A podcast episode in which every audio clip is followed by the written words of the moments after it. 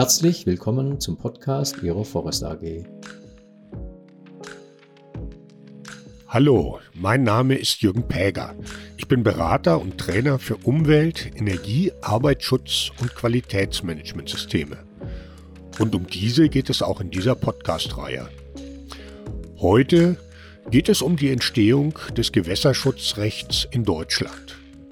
Das Ziel des Gewässerschutzrechts ist es, das äh, Umweltmedium Wasser vor Verunreinigung zu schützen, aber auch die Nutzung der nicht unbegrenzt verfügbaren Ressource Wasser zu regulieren.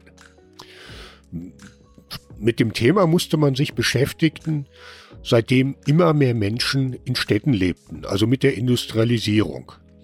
Früher hat man die Gewässer auch schon verschmutzt. Zum Beispiel haben viele Kommunen einfach ihre Abfälle in die, in die Flüsse geschmissen. Aber damals reichte die Selbstreinigungskraft der Gewässer noch aus, um mit dieser Verschmutzung fertig zu werden.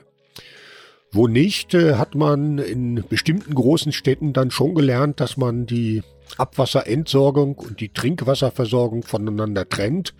Die römischen Aquädukte etwa sind Beispiele dafür.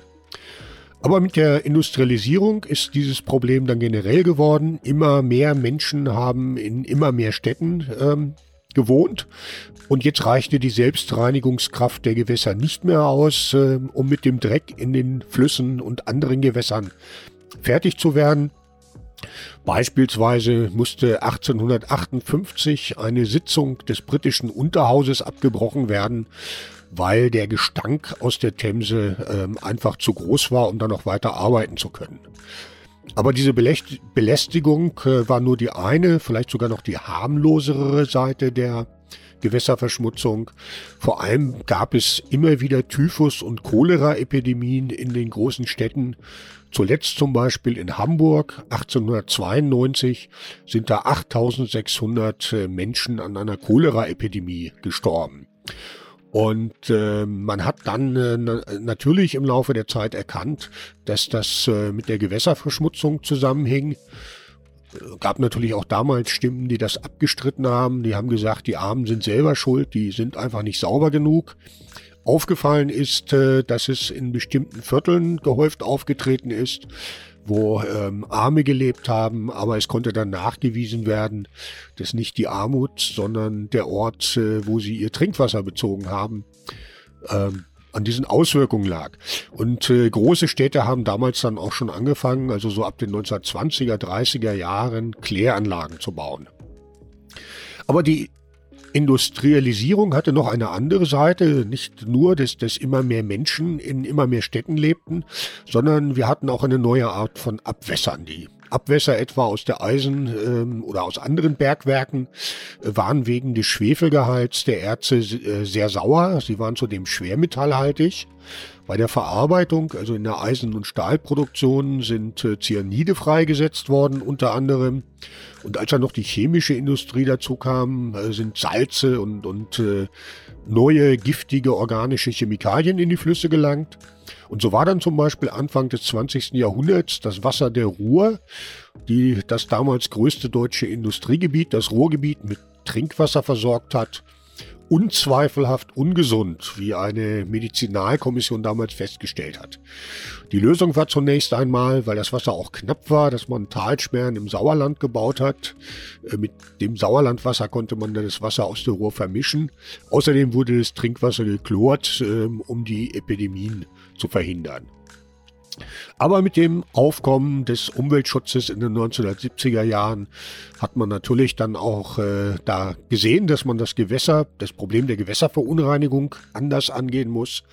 Und äh, man hat äh, im Gewässerschutz kein neues Gesetz geschaffen, sondern mit der vierten Novelle des Wasserhaushaltsgesetzes äh, angefangen, dieses zu einem Umweltgesetz zu machen. Gefordert wurde in dieser vierten Novelle aus dem Jahr 1976, dass bei der Einleitung von Abwasser in ein Gewässer, die grundsätzlich erlaubnispflichtige war, die allgemein anerkannten Regeln der Technik einzuhalten waren. Und äh, außerdem wurde im Jahr 1976 mit dem Abwasserabgabengesetz eine Gebühr eingeführt, die diejenigen, die Abwasser in Gewässer eingeleitet haben, zahlen mussten. Diese Gebühr war nach Menge und Schädlichkeit der Schadstoffe gestaffelt.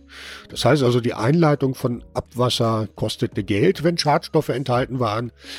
Und äh, beides, also die Novelle des Wasserhaushaltsgesetzes und das Abwasserabgabengesetz, lösten eine Welle des Baus von Kläranlagen aus, äh, wo sie noch nicht vorhanden waren, vor allem aber auch von industriellen Kläranlagen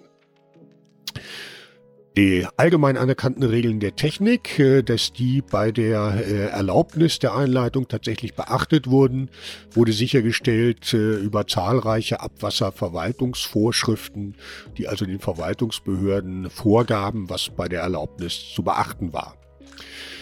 Im Jahr 1986 wurde das Wasserhaushaltsgesetz mit einer fünften Novelle verschärft.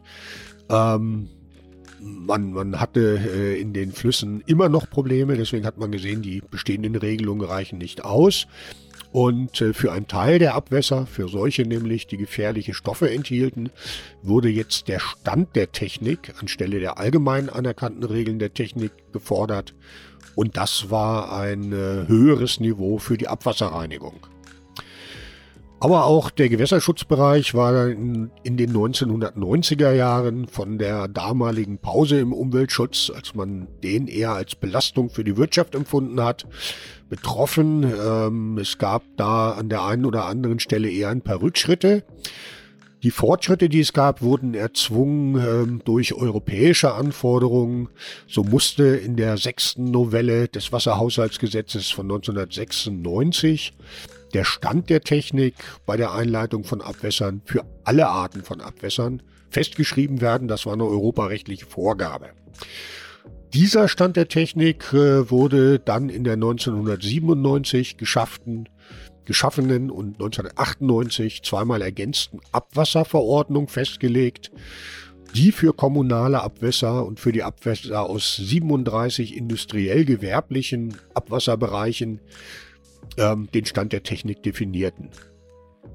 Ja, Europa spielte dann auch eine Rolle beim nächsten Schritt. Ähm, Im Jahr 2000 wurden nämlich die europäischen Richtlinien in einer Wasserrahmenrichtlinie zusammengefordert, ähm, die den europäischen Gewässerschutz auf neue Beine gestellt hatte.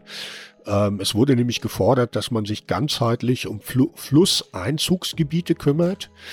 Das heißt, äh, die Flüsse einschließlich all ihrer Zuflüsse und dass ein guter Zustand der Gewässerqualität angestrebt werden musste. Und äh, diese wurde zum Teil dann in Deutschland umgesetzt in der siebten Novelle zum Wasserhaushaltsgesetz aus dem Jahr 2002. Europa hatte zusätzlich gefordert, dass ein guter Zustand der Gewässerqualität äh, angestrebt werden musste. Dazu gehörte auch ein guter chemischer äh, Zustand. Und damit wurde das äh, bisher im Wasserhaushaltsgesetz äh, verwendete oder der verwendete Begriff Wohl der Allgemeinheit, dem das Wasserhaushaltsgesetz dienen sollte, konkretisiert. Denn äh, nun mussten Wasserqualitätsziele festgelegt werden, die in Zukunft äh, neben oder, oder die seitdem neben dem Grenzwerten aus der Abwasserverordnung eine Rolle spielen, wenn Genehmigungsbescheide erstellt werden. Der gute Zustand von Gewässern, der angestrebt werden sollte, musste dabei eben auch beachtet werden. Das heißt, äh, in vielen Fällen gingen jetzt die Einleitbegrenzungen über die Grenzwerte der Abwasserverordnung hinaus. Ja, der letzte Schritt äh, war dann die Föderalismusreform im Jahr 2006. Bis zu dieser Reform hatte der Bund nämlich im Bereich des ähm, Abwassers oder des Gewässerschutzes nur eine Rahmengesetzgebungskompetenz. Das heißt, er konnte einen rechtlichen Rahmen setzen, der aber dann konkret von den Bundesländern auszufüllen war. Das änderte sich mit der Föderalismusreform. Der Bund bekam jetzt eine konkurrierende Gesetzgebungskompetenz. Das heißt, äh, die Länder durften Gesetze machen, solange der Bund äh, von seiner Gesetzgebungskompetenz keinen Gebrauch gemacht hatte. Das machte er aber.